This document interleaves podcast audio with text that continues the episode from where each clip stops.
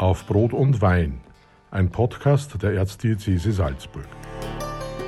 Herzlich willkommen bei der ersten Folge von Auf Brot und Wein im neuen Jahr. Mein Name ist Alexandra Hogen und ich bin Journalistin in der Erzdiözese Salzburg. Heute spreche ich mit einer Namenskollegin. Vor mir sitzt Alexandra Nagele. Sie ist Kommunikationsberaterin für den Bereich Technologie und Innovation vor allem. Frau Nagele, unser erstes Telefonat vor dieser Podcastaufnahme war für mich schon besonders erfreulich, weil als ich Sie gefragt habe, wollen Sie vielleicht den Wein mitnehmen, war nicht die Frage, was für einer, sondern fruchtig oder trocken. Es war schon sehr sympathisch. Was ist es denn jetzt geworden für ein Wein? Es ist der Rabel geworden, ein grüner Veltliner aus dem Kamptal, den ich schon vorher natürlich verkostet habe und geschaut habe, ob das was Gescheites ist und man konnte ihn sehr gut trinken. Dann würde ich sagen, Prost. Starten wir rein in unser Prost. erstes Gespräch im neuen Jahr.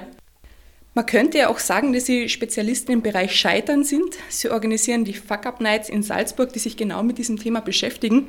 Viele Menschen waren ja 2020 mit dem Thema Scheitern konfrontiert. Mhm. Da ging es ganz oft um Arbeitslosigkeit, um Träume, die geplatzt sind, um Scheitern im Homeschooling, was auch immer. Kann man diesen Themen, diesen Scheitern im Kleinen in 2020 auch was Positives abgewinnen? Ich glaube ja, weil ich glaube, dass äh, in allem, was passiert, man irgendwo eine Chance heraus destillieren und herausfiltern kann, wenn man sich die Mühe macht, dass man ein bisschen genauer hinschaut.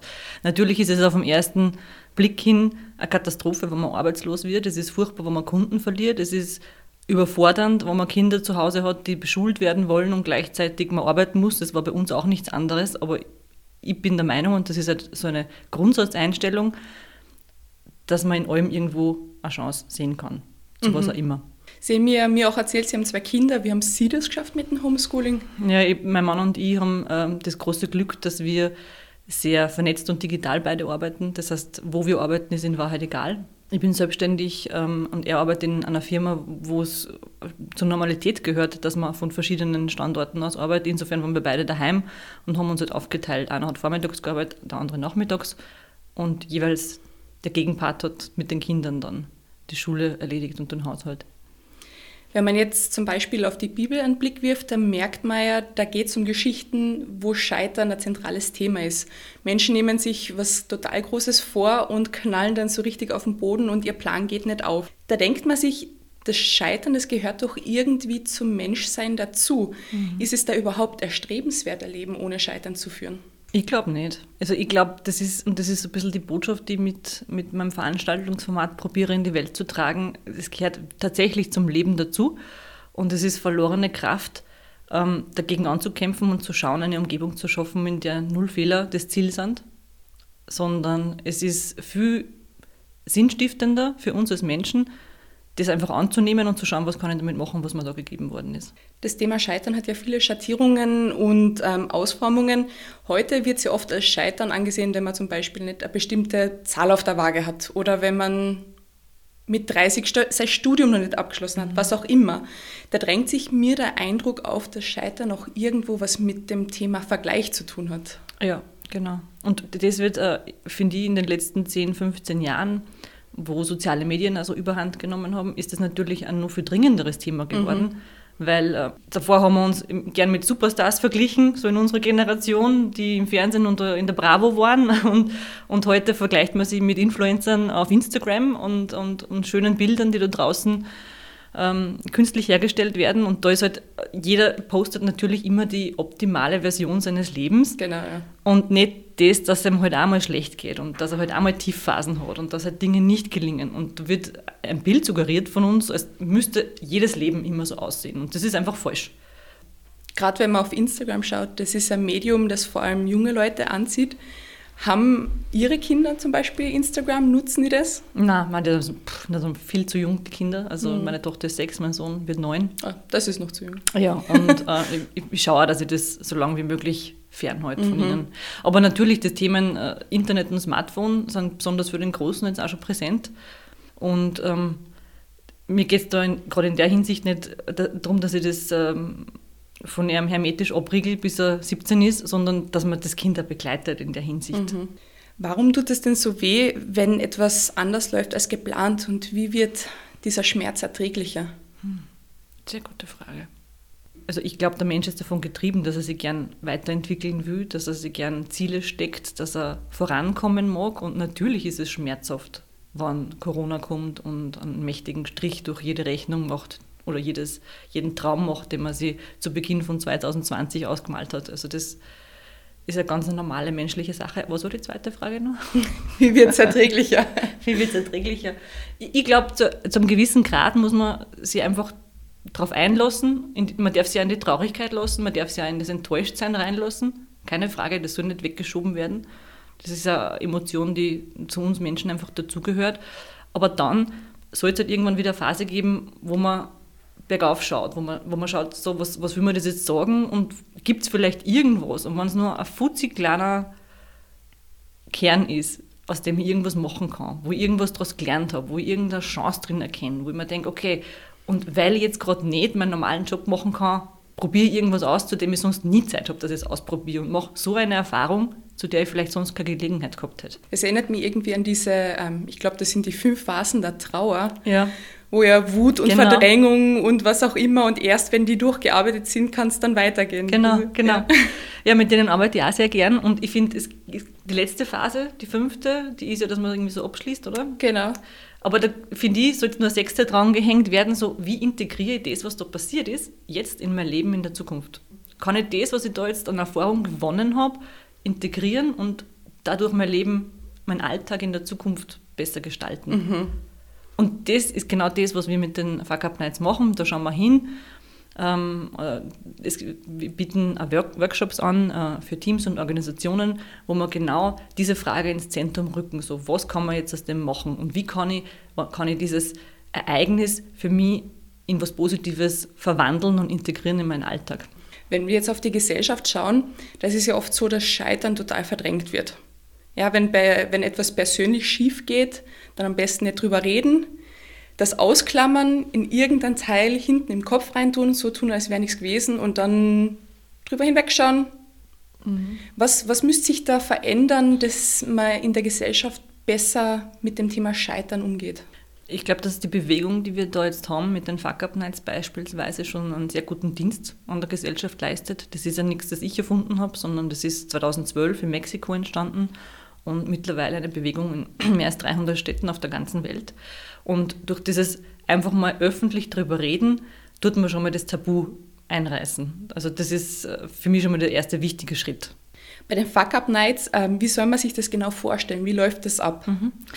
Ähm, es ist ein sehr strukturiertes Format. Man hat äh, in der Regel zehn Minuten Zeit, über ein berufliches Scheitererlebnis zu sprechen. Und die zehn Minuten wiederum sind sehr klar strukturiert in drei Teile. Zu Beginn erklärt man, wer man ist und was man für einen Hintergrund hat. Im Mittelteil erzählt man so ein bisschen die Geschichte, um die es geht, das Erlebnis, das man gehabt hat im Zusammenhang mit dem Scheitern. Und dann für mich der wichtigste Teil ist der letzte.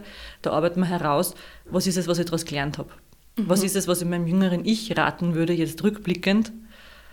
Was ist es, das ich jemand anderem mitgeben möchte, der in einer ähnlichen Situation ist? Und die Magie, die ich da spüre, ganz oft mit meinen Sprechern, ist, dass in der Vorbereitung auf so ein äh, Event, äh, wo sie dann sprechen, sie ganz neue Sichtweisen auf das Erlebte einnehmen. Haben Sie auch Feedback bekommen, was das von den Besuchern bzw. Zuhörern macht, was das mit Ihnen verändert? Mhm. Ganz oft höre ich, ähm, natürlich, dass, dass sie sich verbinden können mit irgendeinem Element aus der Geschichte, das sie da auf der Bühne gehört haben, dass sie sagen, boah, ja, genau so ist es mir auch schon mal gegangen oder ja, genau die gleiche Angst, die treibt mir auch um. Und ähm, durch dieses, man erkennt sie im anderen wieder, entsteht so ein wunderschöner Resonanzraum. Das, also das ist das, was ich immer total schön finde hinten nach. Das ist ein wunderschöner Raum dann, in dem wir uns alle irgendwie miteinander verbunden fühlen und alle sitzen wir eh im selben Boot und mhm. jeder erlebt das irgendwann einmal. Und keiner muss jetzt die Instagram-Maske aufsetzen und äh, so tun, als wäre er so perfekt und immer nur erfolgreich. Da ist man wieder beim Thema Menschsein. Ja, ja es genau. gehört doch irgendwie dazu. Wie geht denn erfolgreiches Scheitern? Sie haben schon das angesprochen mit dem Thema, dass man sich was Positives am Ende rauszieht. Mhm. Aber jetzt für einen Menschen, der gerade akut in einer Situation des Scheiterns ist, welche Tipps würden Sie da mitgeben? Zuallererst würde ich es mal einfach annehmen. Und ich weiß, das ist schwierig, es klingt so einfach, aber einfach das, was geschehen ist, als solches annehmen. Solange ich dagegen ankämpfe, bin ich ein bisschen in einer Sackgasse. Aber irgendwann kommt der Punkt, an dem ich sagen muss, es ist, wie es ist. Und dann macht sie der Weg auf, in dem man traurig sein kann, in dem man enttäuscht sein kann, in dem man dann aber auch schon langsam nach Lösungswegen schaut und schaut, wie kann es denn weitergehen. Und die, der Nummer eins Rat, den ich also von meinen Sprechern immer wieder als, als Learnings äh, höre am Ende ihrer, ihrer mm, Vorträge, ist, sei dir nicht zu schade, um nach Hilfe zu fragen. Du dir nicht äh, verbarrikadieren zu Hause, in deinen vier Wänden und im Selbstmitleid baden, geh raus und such dir Hilfe. Das ist nichts, wofür man sich schämen braucht. Und das ist halt auch die Botschaft, man muss sich nicht schämen dafür. Ja, natürlich ist es kein schönes Gefühl und zu einem gewissen Grad schämt man sich, aber man sollte sich selbst da überwinden und einfach den anderen suchen, indem man Hilfe finden kann. Das ist ja eigentlich schon perfide, allein nach Hilfe zu fragen, als Scheitern anzusehen. Ich weiß nicht, woher kommt das, dass wir immer äh, das Gefühl haben, wir müssen das selbst regeln können. Machermentalität. Ja, woher kommt die? Gute Frage. Ja. Ich glaube, da bräuchte man jetzt noch einen Spezialisten. Ja. Also dem bin ich so ein bisschen auf der Spur, auch mit den Menschen, mit denen ich rede zu dem Thema. Also woher kommt das, dass wir dieses Gefühl haben, wir müssen das alles alleine wuppen? Wenn ich jetzt an den Namen Fuck Up Night denke, mhm. beim Wort Fuck, da stellt es ja vielen frommen Katholiken die Nackenhaare auf. Mhm. Warum gerade dieser Titel? Wie gesagt, ich habe es nicht erfunden. Aber äh, der Titel hat für mich also zwei Aspekte. Im englischsprachigen Raum ist er ja nicht so, ähm, wird er nicht so verwendet, wie wir das verwenden als Schimpfwort, sondern das wird halt einfach so als pff, ja, hoppla und äh, da wird nicht so ein großes Getöse um dieses Wort gemacht. Jetzt ist das, die Bewegung in Mexiko entstanden, einmal in Nordamerika hat sie sich verbreitet, dann ist es irgendwann nach Europa geschwappt. Ähm, da ist dieser Name einfach durch diesen global, diese globale Marke mitgenommen worden. Und ich finde, mittlerweile ist es äh, wichtiger und richtiger Türöffner, um die Aufmerksamkeit der Leute für das Thema auch zu kriegen. Da schauen die Leute einmal hin, wenn die das lesen. Ja, genau. Ja. Und im zweiten Blick erklären mehr, um was geht. Also läuft's. Ja, genau. Äh, beim Thema Scheitern denkt man in der Kirche ja schnell an das Thema Beichte. So mhm. ein privates Bekennen, das außer dem Priester niemand hört. Warum kann sich denn das auszahlen, mal nicht privat zu bekennen, sondern ganz laut nach außen das richtig rauszuschreien? Mhm. Zum einen ist es höre ich von meinen Sprechern äh, eine Form des Abschlusses. Also da liegt ein Scheitern vielleicht schon sogar jahrelang zurück, aber sie haben es immer noch irgendwie in den Knochen. Sie träumen davon, es verfolgt sie immer wieder. Es ist ein Thema, das aufkommt. Und mit dem Sprechen bei einer Fuck-Up-Night, das äh, habe ich schon mehrfach rückgemeldet bekommen, ist es dann einfach gut. Es kann mhm. abgeschlossen werden. Und das ist, finde ich, eine ganz wichtige Sache, dass man sagt, das ist eine Form der Aufarbeitung. Genau. Das ist das eine. Und das andere ist, ähm, es haben, ich weiß nicht, wie viel wirklich davon motiviert und beseelt sind, jetzt was weiterzugeben, aber ich glaube, dass schon viele ähm, dieses Bedürfnis haben zu sagen, mir ist das passiert und wenn ich jemand anderen davon bewahren kann, in dieselben Fettnäpfchen zu treten, warum nicht? Also rede öffentlich mhm. drüber. Da muss man natürlich schon einen gewissen Abstand zu der Geschichte und zu der Sache haben, damit man das von den Emotionen ein bisschen loskoppeln kann. Aber ganz viele, gerade im Startup-Bereich, ganz viele Fehler passieren ja immer und immer wieder. Und warum soll ich das nicht öffentlich machen und andere davor bewahren, den gleichen Fehler zu tun? Ich habe im Vorfeld auf dieses Interview Sie natürlich ausführlich im Internet gestalkt. und da ist mir ein Artikel untergekommen, wo ich gelesen habe, dass Sie persönlich nicht getauft sind, Ihr Aha. Sohn aber sehr wohl darum gebeten hat, dass er sich taufen lassen darf. Aha. Ist das für Sie ein persönliches Scheitern in Aha. Ihrer Erziehung? Na, überhaupt nicht. Also das ist eine sehr gute Frage. Das, das hat eine, eine, Vorgeschichte, eine ganz lange. Ich bin selbst nicht getauft, weil meine Mama aus einem anderen Land kommt und ähm, aus, dem, aus dem Kulturkreis heraus, wo sie groß geworden ist, ähm, die Erwachsenentaufe einfach das Mittel der Wahl war. Man hat gesagt, kleine Kinder taufen, die kriegen nichts davon mit, die tun nicht wissentlich diese Entscheidung treffen und wenn man dann ein junger Erwachsener ist, dann kann man ja viel besser abschätzen, ob man das will oder nicht. Und das hat für mich immer Sinn gemacht und habe mir gedacht, das möchte ich gern für meine Kinder auch so haben. Jetzt ist es aber so passiert, dass ich einen, einen, Ehemann habe, der katholisch ist und aus einem sehr katholischen äh, Haus kommt, also aus einer sehr gläubigen Familie.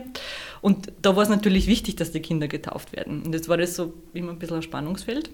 Wir haben das aber dann trotzdem so gesagt, dass wir die Kinder, die sind in einen Kirchenkindergarten gegangen, mehr zufällig als absichtlich, weil es der beste Kindergarten bei uns in der Wohnumgebung war. Also das heißt, sie, sie, sie haben schon sehr viel von, von diesem Gedankengut, sage ich mal, christlichen Gedankengut, das ist mir immer so wichtig. Also ich bin ja auch sehr christlich geprägt. Ich bin nur nicht katholisch. ich bin sehr christlich geprägt und insofern habe ich gar nichts dagegen, dass, dass meine Kinder diese Dinge hören und mitbekommen.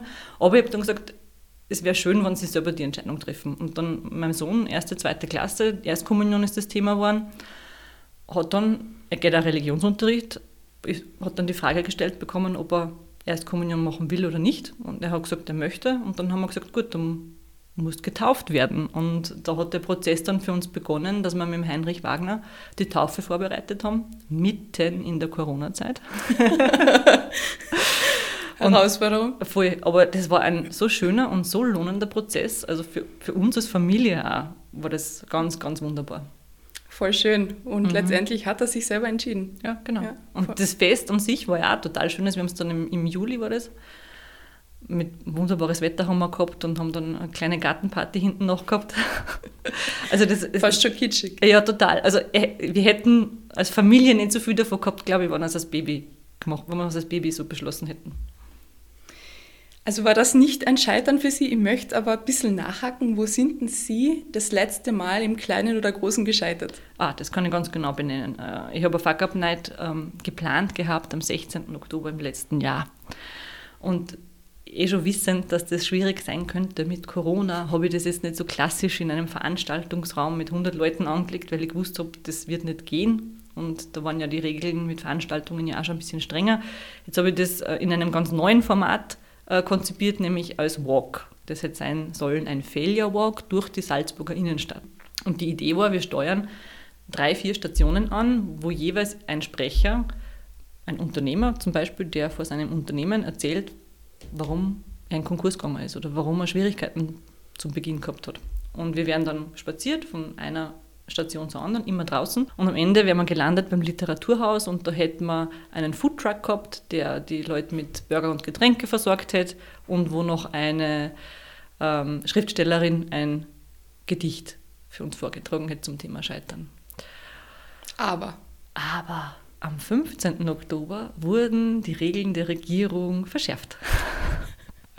es gab am Vormittag eine Pressekonferenz und äh, mit glaube ich, Freitag 0 Uhr, Freitag auf Samstag 0 Uhr werden die Regeln verschärft worden. Das heißt, theoretisch hätte man das jetzt nur durchziehen können. Freitag um 16 Uhr war das gewesen. Aber es war halt für mich einfach die falsche Botschaft. Das mhm. ist so, ja, natürlich rein formal gesehen hätte man das Nur schon, weil wir es gerade noch können. Ja, heißt nicht, dass es jetzt gescheit ist, dass man das da das und erschwerend ist hinzukommen, dass das Wetter total schlecht war. Also, glaube ich, 5 Grad gehabt, gerade dass es nicht geschneit hat, geregnet hat es draußen da, da, hätten wir uns alle unter irgendwelchen Schirmen gedrängt und vom Abstand halten war es halt auch schwierig gewesen. Jetzt habe ich das in letzter Sekunde absagen müssen und das war für mich wirklich, wirklich schwer.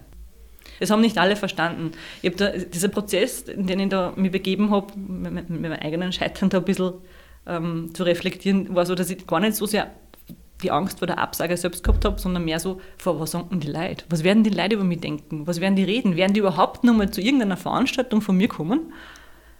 Wieder die Gedanken der anderen. Ja, genau. Ja, mhm.